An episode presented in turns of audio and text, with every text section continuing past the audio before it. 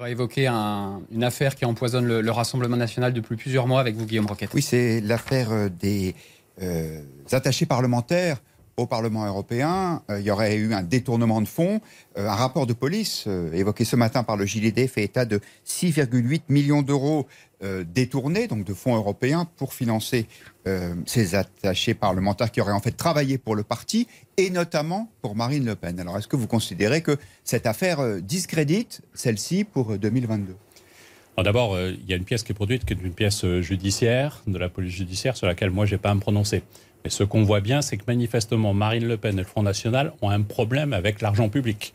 Euh, et elle a réussi à mettre en faillite le Front National.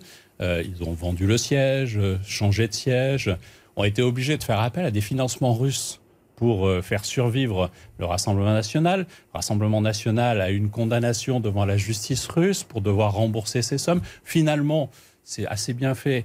Les Russes ont décidé de reporter à 2028 le remboursement. Elle disait que parce euh, que les banques françaises ne voulaient pas lui prêter l'argent et que donc elle a dû emprunter en Russie. Elle, a raison, parce qu'une banque française n'aurait pas dit bah, finalement, vous ne pouvez pas payer, tiens, on attend 2028. Parce que sinon, il y a beaucoup de Français qui adoreraient ça.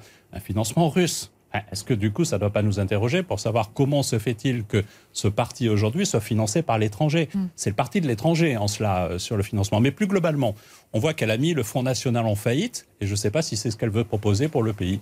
Une chose est sûre, c'est que moi, je ne veux pas que la France soit en faillite et je pense qu'elle est très mauvaise comptable et qu'elle mm. confond assez facilement l'argent public et que de l'Europe, ce qu'elle n'a aimé, c'est que prendre de l'argent pour faire fonctionner son ambition politique. Elle aura l'occasion de, de vous répondre, mais déjà, elle a réagi à la une du, du JDD aujourd'hui. Et notamment, elle dit, Marine Le Pen, rien de neuf sous le soleil, sauf peut-être de bons sondages en vue.